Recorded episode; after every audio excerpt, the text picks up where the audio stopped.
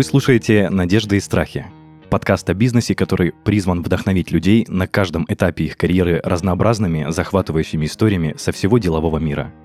Меня зовут Денис Беседин, я бывший владелец франшизы маркетингового агентства, и каждый выпуск ко мне приходят предприниматели и рассказывают, что за история стоит за их бизнесом.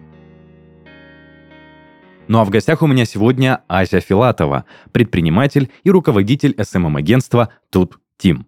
Ася, привет. Здравствуйте. У меня еще в нашем небольшом био написано, что ты и твоя команда пять лет развиваешь бизнес и клиентов за счет комплексного продвижения в социальных медиа, а также ты являешься дипломированным специалистом по бизнес-информатике и внедрению CRM-систем. Все верно, это я. Слушай, ну звучит очень-очень сложно. Дипломированный специалист по бизнес-информатике. Я себе сразу представляю какие-то графики, какие-то коды, что-то страшное, или это не так? А, нет, на самом деле меня можно даже назвать э, SMM для бюджетников. Да? Меня так э, мои клиенты провозгласили, потому что я как э, Робин Гуд спасаю начинающих предпринимателей для того, чтобы они разобрались, как работают социальные сети, и помогаю им выйти из микро-микро бизнеса на уже э, более достойные масштабы. Поэтому нет, не сложно. Большая цель помочь предпринимателям в нашей стране.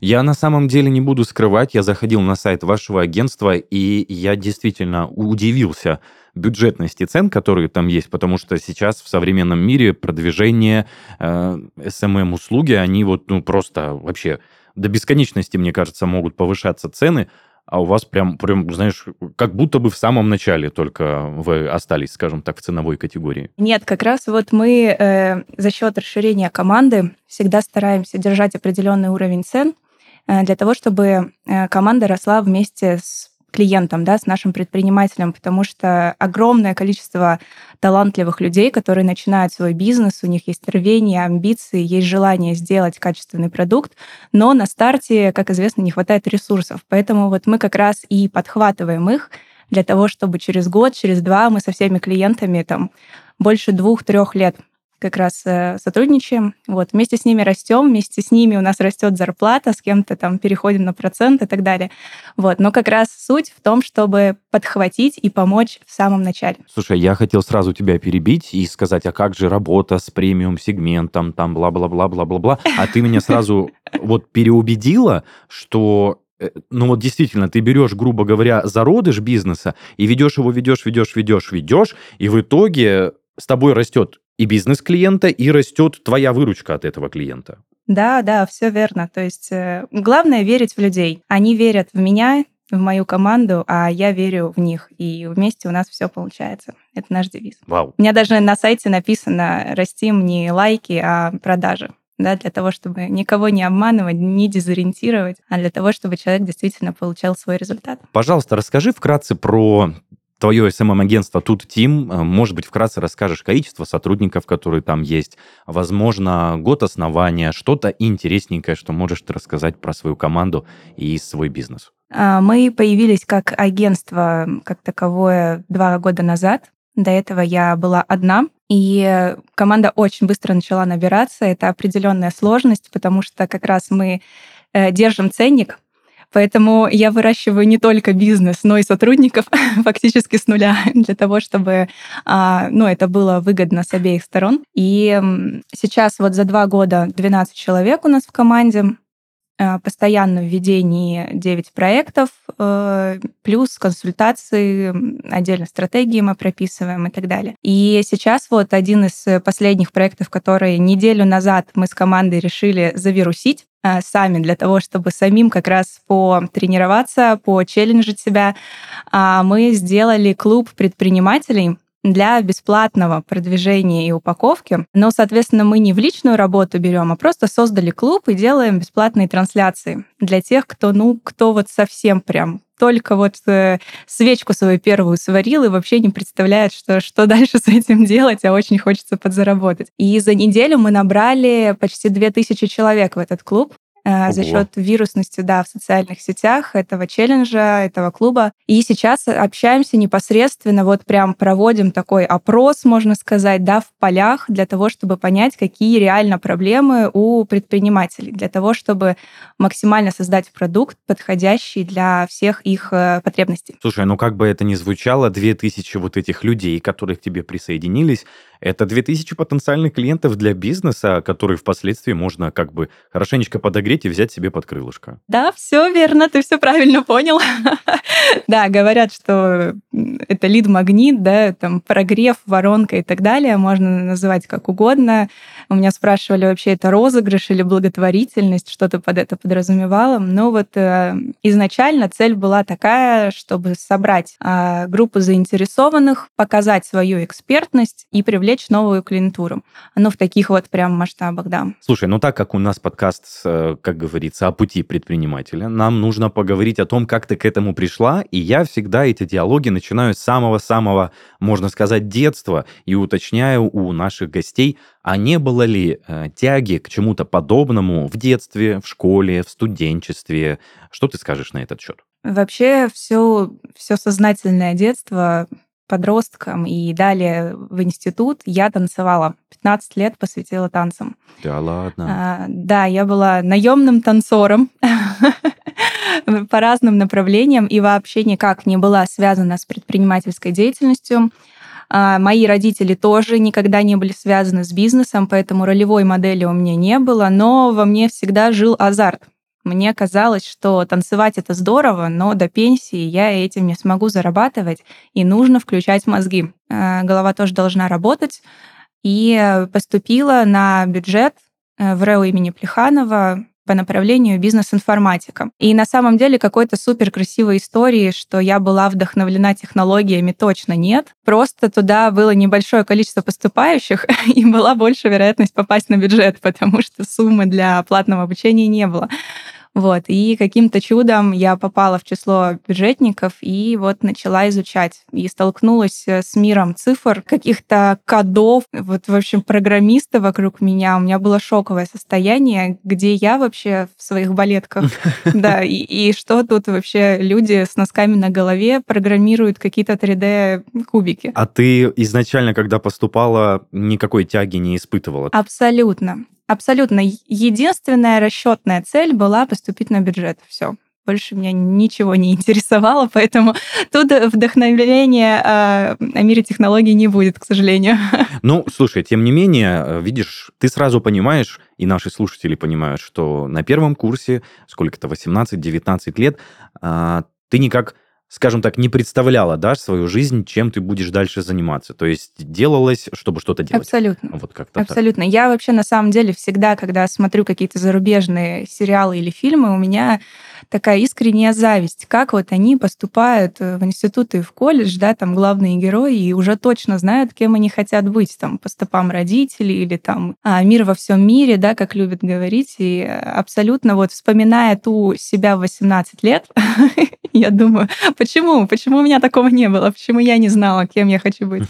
Слушай, ну я на этот э, счет кратко тоже скажу свою мысль, что мне кажется, что человек в 18, а то и в 16-17 лет, если он заканчивает 9 классов в школе, он просто не способен понять, ну, по крайней мере, не все, что он хочет. То есть он такой только-только начинает сформировываться, его психика начинает становиться. Но, опять же, возможно, я не прав, и у кого-то есть свое мнение на этот счет. Но, тем не менее, ты кратко начала рассказывать, что ты столкнулась с миром цифр, с миром кодов, э, что вокруг тебя окружали, скажем так, технари, а ты отчасти была творческий человек, который привыкла выражать свои чувства в творчестве, в танцах. Не было желания вот бросить все, убежать оттуда, боже мой, куда я попала, и куда-то уйти? А, нет, я человек э, гиперболизированно ответственный, я бы сказала. А, поэтому нет, если я решила, что я туда поступаю, поступила, значит, мне нужно завершить до конца дойти. А, я закончила без отличия, но я закончила с э, пятеркой на защите диплома. И тема у меня была такая даже очень интересная. Это э, интегрирование голоса в офисную жизнь. Человек, который никогда не работал в офисе, человек, который не особо э, шарил а, в технологиях, да, вот решил, что у него будет такая тема, и взяла ее как раз отчасти, что это добавит какую-то... То есть предпосылки моего диплома были в том, чтобы у человека, работающего в офисе, была возможность творчества, э, свободного времени, сэкономить его время на перечитке там каких-то тысячных листов документаций, и все это интегрировалось в голос. Вот. Поэтому какие-то вот предпосылки к оптимизации у меня начались тогда, да, но после института я все-таки этим не занималась.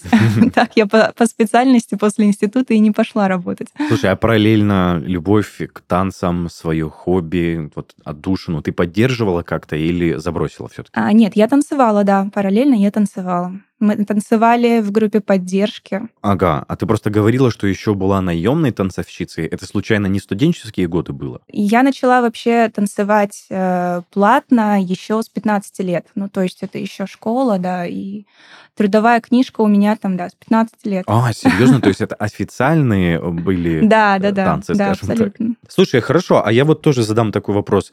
20-22 а, года тебе было на момент окончания учебного заведения, и ты продолжала заниматься танцами, ты уже знала, что с этого можно зарабатывать деньги, а с того, что ты, чему ты научилась в институте, ты еще пока не знала, как зарабатывать деньги. Да.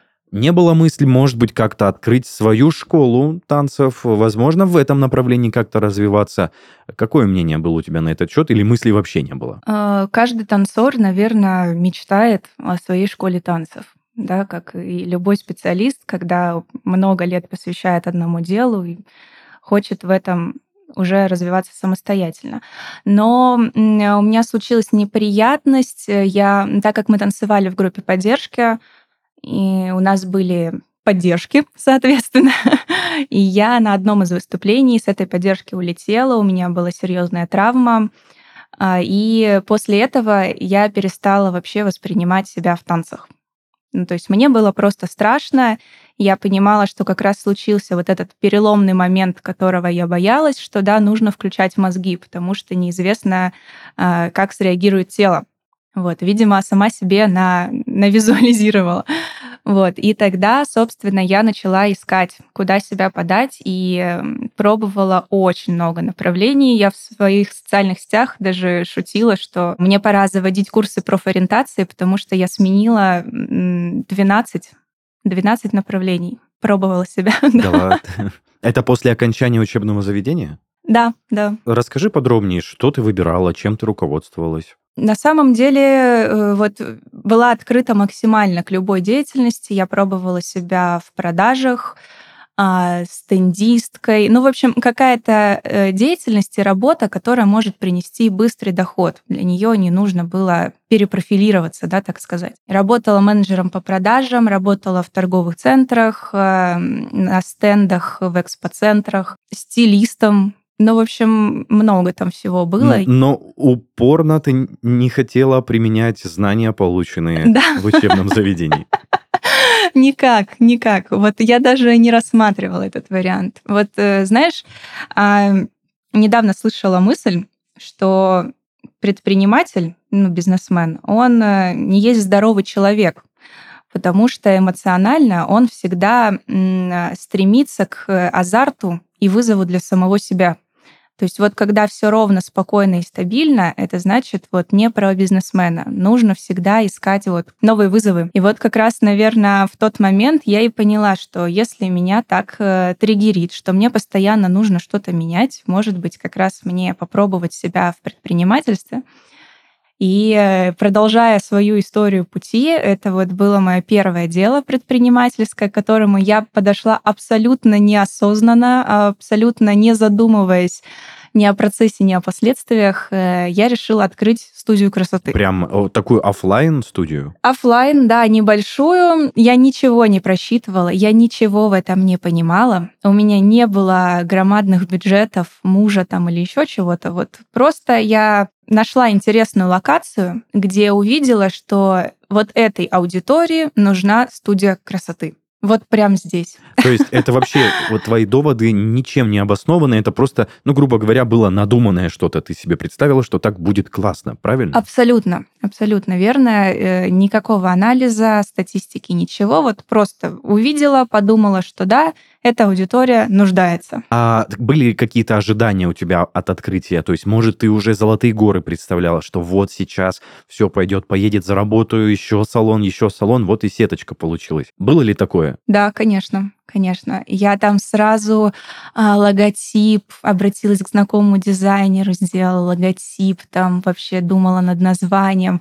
Ну, то есть я думала не о том, о чем нужно вообще в тот момент было думать.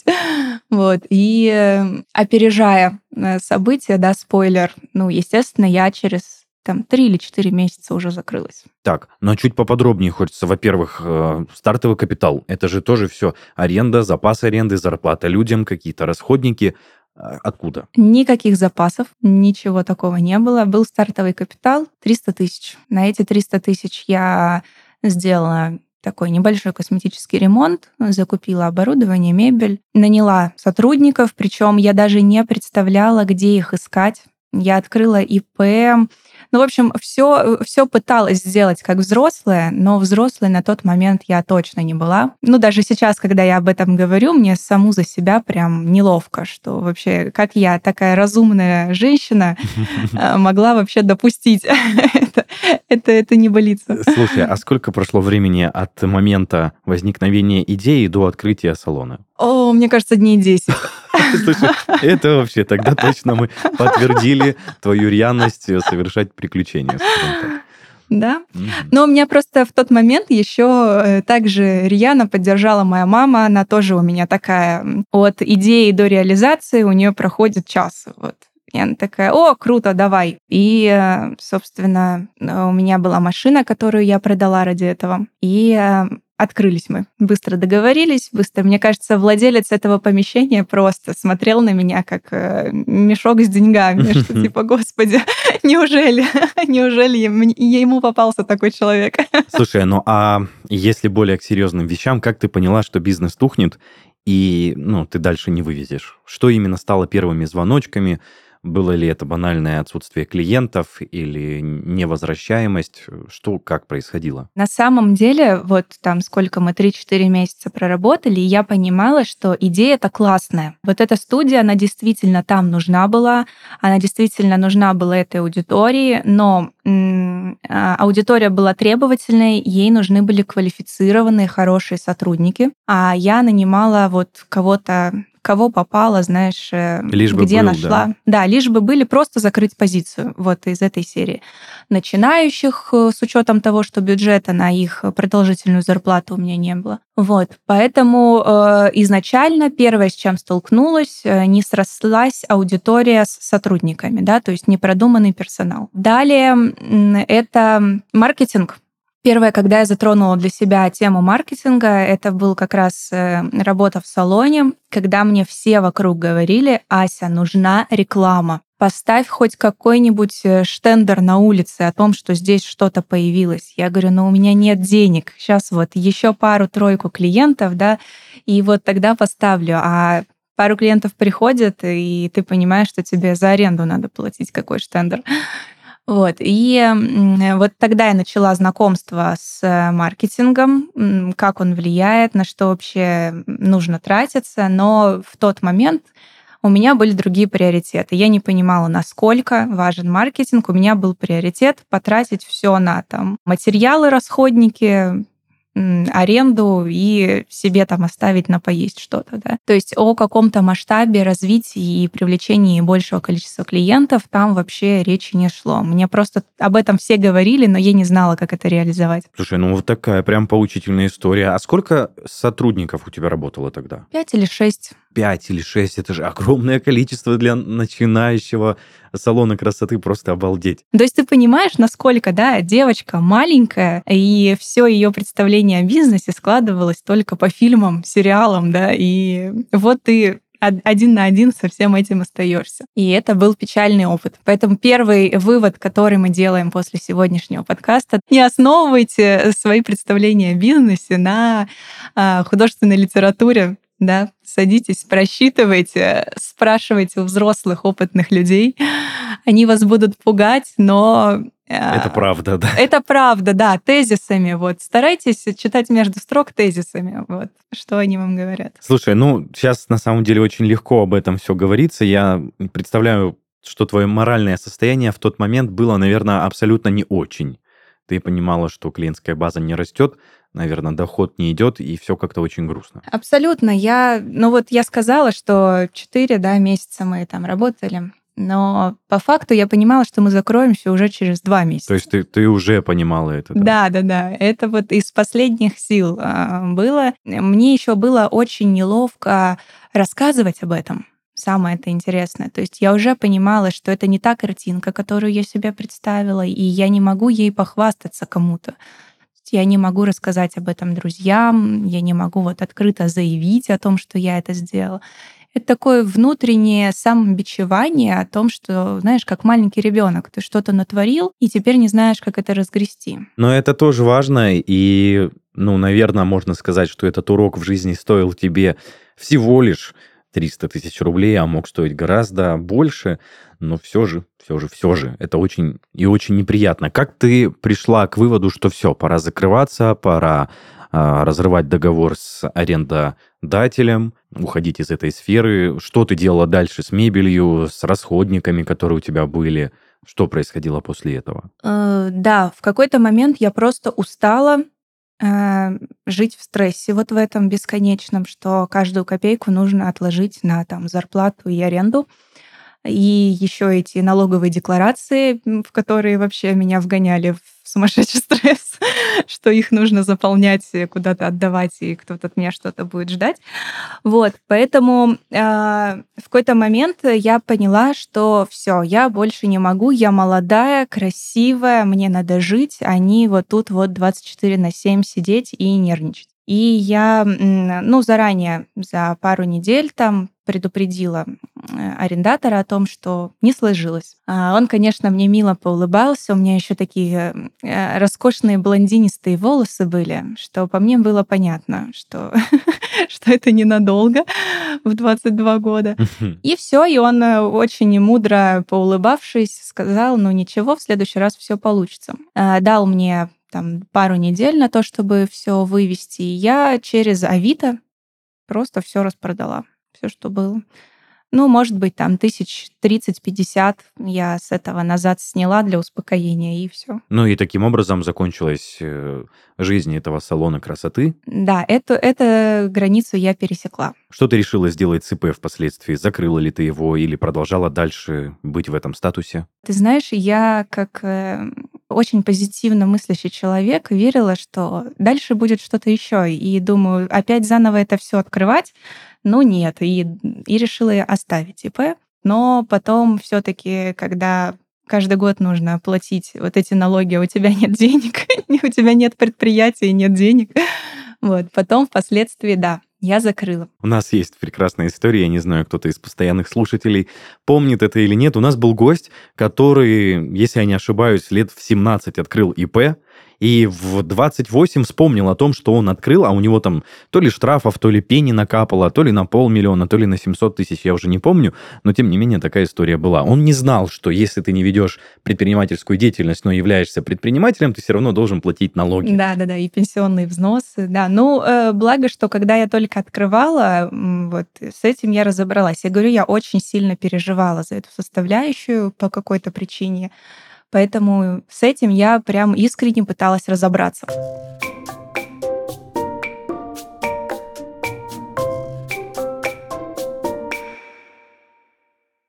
Солнце встает над утренней Москвой, на проспектах образовываются первые пробки. В метро начинается традиционная для этого времени суток давка на эскалаторе. Посмотрите, как отчаянно женщины дерутся за место у поручня. Одна из них – главная героиня нашей сегодняшней передачи в мире бухгалтеров. Это Антонина. Антонине всего 25, но умные весы утверждают, что цифры пора поменять местами и уезжать не на станцию Дмитровский проспект, а сразу в Кисловодск. Каждое утро Антонины начинается одинаково. Это уже обычай. Я бы даже сказал ритуал, характерный для этого подвида тревожных женщин, бухгалтер, обыкновенный. Но я бы не обратил ваше внимание на обычный случай. Антонина разительно отличается от всех знакомых нам воительниц бюрократического фронта. Давайте взглянем поближе. Сейчас, дорогие зрители, вы можете заметить столь нехарактерную для бухгалтера обыкновенного судорогу в нижней части лица. Это улыбка. Плечи Антонины расслаблены, их не оттягивает сумка с документами, а под глазами отсутствуют синяки. Странное дело, учитывая, что вчера по плану в компании была сверка бухгалтерских документов. Как же так получилось? Да, да, из 1С сразу в ВДО, представляешь? Давно бы так. Никаких тебе расхождений в реквизитах. Все циферка к циферке. Чтобы моментально обмениваться данными между системами 1С и ЭДО, подключайте модуль обработки документов от Taxcom. Его можно установить в вашу систему 1С и подключить к сервису электронного документа оборота Taxcom Filer. Это позволяет работать в одной программе без ручного переноса данных из одной системы в другую. При этом тратить время на обучение персонала не нужно. Интерфейс в модуле для 1С не требует долгой настройки и интуитивно понятен, а все приходные накладные и счета фактуры появляются в системе автоматически. Тот Антонина так сияет. Ищите ссылку на модуль для 1С и другие продукты компании Taxcom по ссылке в описании выпуска.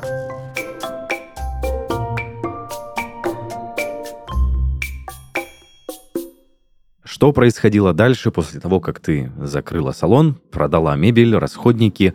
Что, куда смотрели твои глаза? Чем ты хотела заниматься? Я была ну, достаточно длительное время безработной, спасибо моему молодому человеку на тот момент.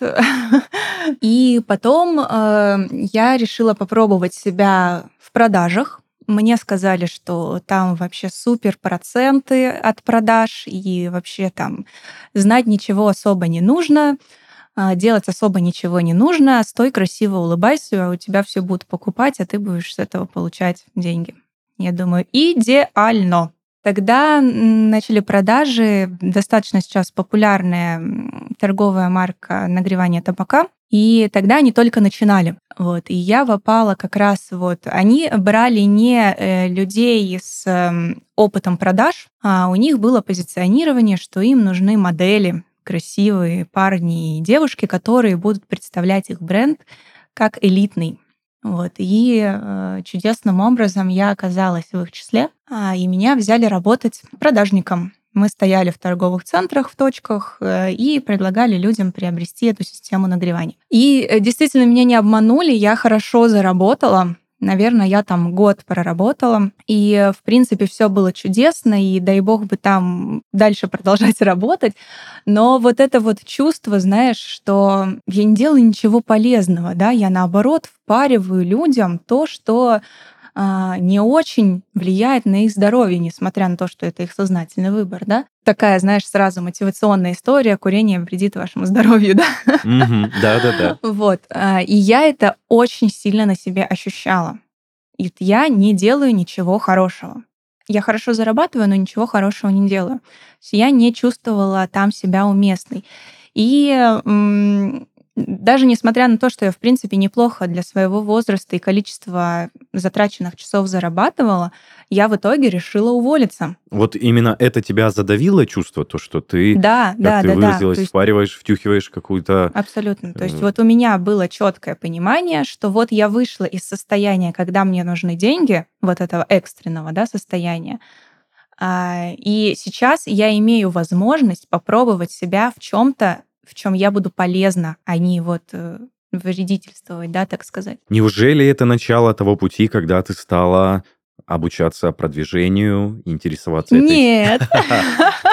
И это снова не то. Вот. Но мне эта работа дала определенный бэкграунд, очень э, сильного скилла коммуникаций. Я очень хорошо начала владеть а, искусством общения личного, нетворкинга какого-то, да. И э, ну, вот, вот в этой сфере начала как-то себя проявлять. И я даже не помню, как в итоге это все завертелось, Возможно, это были тренды, какая-то трендовая ниша, и я решила себя в ней попробовать. Вот почему-то я не помню именно свои мысли, почему я туда пришла, но в итоге я начала делать э, арт-вечеринки. Это вечера в ресторанах, где рисуют. То есть ты стала организатором этого? Организатором, да, вот таких ивентов а, для корпоративной среды, и частных заказов, то есть не для всех желающих, да, где на сайте можно приобрести билет, а именно для корпоративной среды. И вот здесь как раз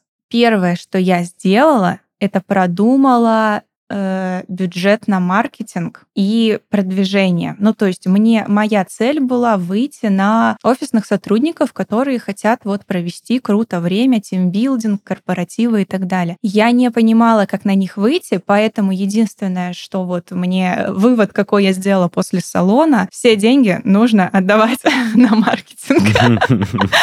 Я пошла с другой стороны. Я купила похуже расходники, но побольше рекламы. вот. Так, и что из этого получилось? И получилось очень классно. То есть э, тут я снова открыла ИП. Блин, самой смешно на самом деле это все вспоминать. И было здорово. У меня были постоянные компании, множество разных мероприятий, забавных там от девишников и мальчишников. И девишники были до того забавные, что был заказ, когда они хотели рисовать на холстах, а попросили рисовать на мужчинах. Оу. Девишник уровня hard, вот так. Ну, прям да, прям да. Ну, тоже был интересный experience. То есть э, здесь мне было круто самой в том, что я видела эмоции людей позитивные, да, я видела, что они отдыхают, э, я видела, что они пришли с определенной целью, и они ее получают. И здесь мне было классно. Но из-за того, что э, стартового бюджета, как в прошлый раз у меня не было, да, все было друг на друге закручено, а, и все деньги уходили в маркетинг, и, соответственно, в этом маркетинге и рекламе э, я варилась сама. То есть у меня не было наемного человека, который бы мне все рассказал. И я начала изучать, как делать сайт, как настраивать рекламу, как вести социальные сети, делать фотосессии и даже придумывать э, перформанс э, во время мероприятий, чтобы люди, знаешь, как пользовательский контент, да, чтобы люди хотели фотографировать, отмечать и выкладывать. То есть вот это все я вникла самостоятельно. Это было тебе интересно или это было необходимостью в тот период твоей жизни? Э, в итоге, чем это все закончилось, что я настолько погрузилась во все это, что полностью закончила с э, ивентами с этими и ушла в маркетинг. То есть вот я прям нашла себя в этом. Мне было это максимально интересно. Я во время ивентов, пока они проходили, я всегда находилась э, в этих ресторанах, рядышком сидела. Я прям открывала книги, ноутбук, телефон, все, что у меня было, и изучала. А что еще а, рынок маркетинга предлагает такого, что вот можно внедрить в мою нишу и адаптировать. И я вот в это полностью погрузилась и ушла с головой. Угу. Ну, звучит очень-очень интересно, но тут у меня сразу вопрос. Ты организовала, скажем так, стабильный доход по мероприятиям, которые проводились, ты понимала, что это может продолжаться, но в итоге ты от этого отказалась, окунувшись, э, скажем так, в нишу, которая ничем не обоснована для тебя. То есть у тебя нет э, ну, скажем так, опыта в этой нише, ты не знаешь, сколько ты будешь в этом зарабатывать. Почему вот, что именно тебя туда подтолкнуло? Почему ты завершила карьеру, э, ну, не карьеру, скажем так, а угу. закрыла нишу, отказалась от мероприятий и ушла туда? Ты знаешь, я вот начала говорить о том, что я много-много где себя пробовала, да, и, ну, после танцев, начиная с танцев и после, и, наверное, я впервые почувствовала себя на своем месте. То есть вот я поняла, почему я столько времени э, перебегала с одного места на другое, работая там по 2-3 месяца где-то, может, чуть побольше. Но тем не менее, вот здесь я почувствовала свою внутреннюю силу, что я готова этому уделять много времени, я готова это изучать, и мне это интересно. Это и было, да, получается, основным приоритетом, почему ты туда направила свое внимание и ресурсы? Да, ты знаешь, я до сих пор, э, вот уже пять лет, у меня муж спрашивает, вот неужели ты вот круглыми сутками сидишь в телефоне, да, что-то там постишь, выставляешь, э, читаешь, неужели тебе до сих пор это интересно? Я ему отвечаю, я говорю, сама себе завидую до сих пор, что я нашла вот себя и свое предназначение.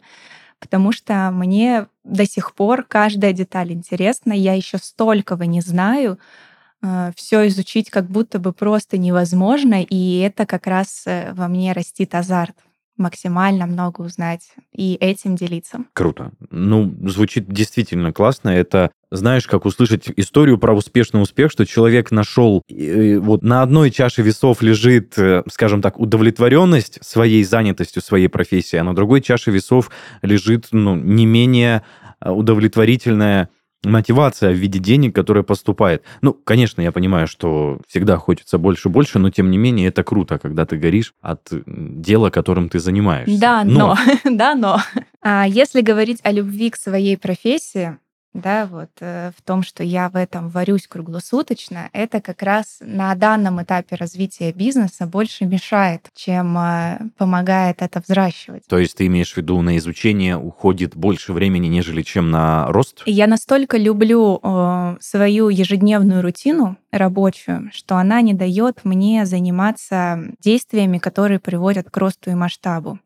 И вот сейчас я как раз э, спустя пять лет, да, на таком стою немножко душевном разрыве. Неужели мне придется вот отпустить эти посты, эти тексты, эти креативы? И неужели мне придется заниматься там пиаром, э, какой-то юридической деятельностью, да, масштабом и так далее? Вот настолько я прям люблю вот эту ежедневную работу SMM-специалиста. Ну, если бы ты, наверное, была одним из специалистов, который находится в подобной компании, ты была, наверное, креативщиком, который продумывает посты, э, скажем так, стержень продумывает, э, посыл этого поста и так далее и тому подобное. Да, сто процентов. И из любой идеи я могу сделать э, глобальный сторителлинг. это, это прям про меня. Слушай, вот ты говоришь, пять лет уже прошло, а расскажи вкратце, как в целом строился твой путь? Вот сначала это был, я так понимаю, фриланс, когда ты помогала людям самостоятельно на протяжении трех лет, и потом, через три года, если я не ошибаюсь, ты начала искать помощников, которые стали работать вместе с тобой в команде. Да, все так. На самом деле история прямо о том, что я сказала на, во все услышания, что я теперь SMM-специалист, она такая достаточно шаткая, потому что я нигде не обучалась. Ну, то есть вот как я начала просто изучать бесплатную информацию в соцсетях, с момента ивентов, организации ивентов, так и до момента, когда я вот написала себе в описании аккаунта, что я SMM, да, я вам помогу с контентом. А слушай, ну а первые клиенты, которые, ну, пришлось искать, наверное, чтобы как-то, ну да, доход получать, развиваться, набивать опыт, кейсы и так далее и тому подобное. Где ты их брала? Насколько охотно они с тобой работали? Насколько, э, скажем так, ценник был адекватный, который назначался тобой? Я имею в виду, что в высшую, что в низшую сторону. Вот расскажи про самое-самое начало. Вот я считаю, это самое сложное, когда ты только-только собираешь клиентскую базу, потому что у меня очень похожая ниша, и я примерно понимаю, понимаю, о чем ты говоришь. На самом деле, э, мой первый клиент — это самая смешная история с клиентами во всем профиле компании.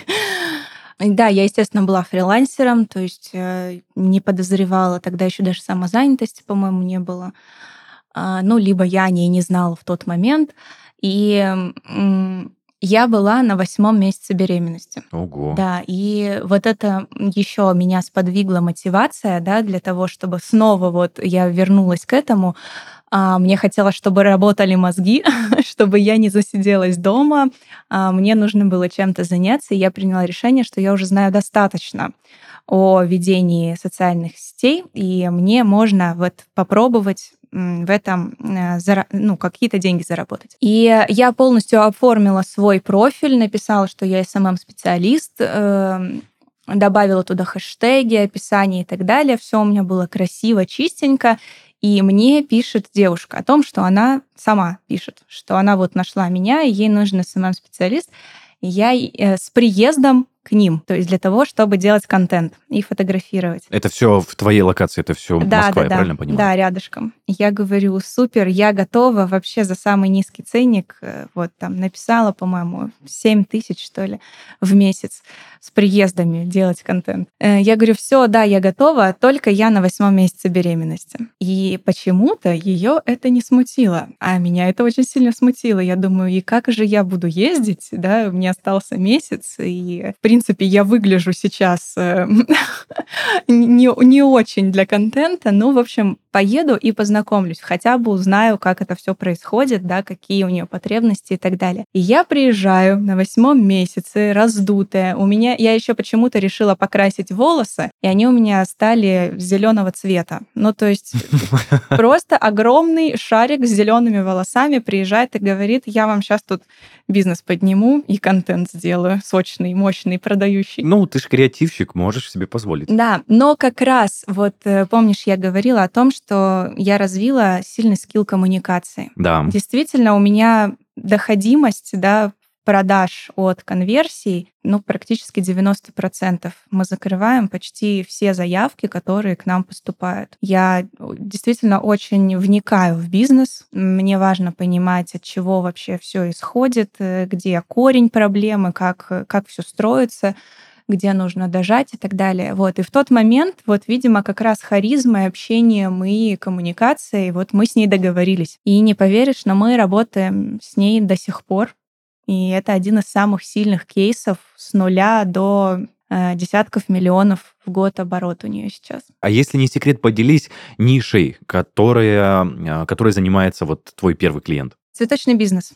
Еще и самая конкурентная практически в Москве, да, ну сколько цветочников в Москве. Ну, конечно, на, это очень большое доставку. количество. Да, поэтому мы прям душа в душу, и был момент, когда мне казалось, что все, я перегорела в этой нише, у меня больше нет идей. Это через какое время случилось? Примерно вот э, от начала э, до произошедшего? Сколько времени прошло? А, год назад. А, то есть это уже 4 года прошло. Да, через 4 года мы уже, казалось бы, все, что можно из меня выжили, да, то есть я вот была такой а, девочкой начинающей, она была такой вот начинающей предпринимательницей, и мы с ней вместе вот пробовали, ошибались, э, снова вставали, опять пробовали, и так 4 года.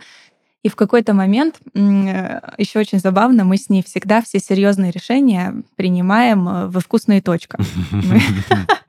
Как это у нас такая традиция завелась, что вот все, э, все решения мы принимаем там. И вот мы с ней сидели, рыдали в этой вкусной точке и говорили друг другу, как много мы друг для друга значим, как много мы сделали, но уже пора, пора двигаться дальше. Да? Мне нужно вдохновение в новых нишах, ей нужен специалист, который уже будет масштабировать, да, то есть вообще на другие цифры выходить. Нашли другого SMM-специалиста, и это было очень сложно. Вот это вообще, мне кажется, отдельная тема для обсуждений, но в итоге нашли. А, человека на замену. Я благополучно а, со всеми проектами остальными у меня полностью дистанционная была работа, поэтому мы с семьей благополучно улетели в Индонезию. Жить или просто отдыхать? А, на полгода, на зимовку. Угу. Неожиданный поворот событий. Да.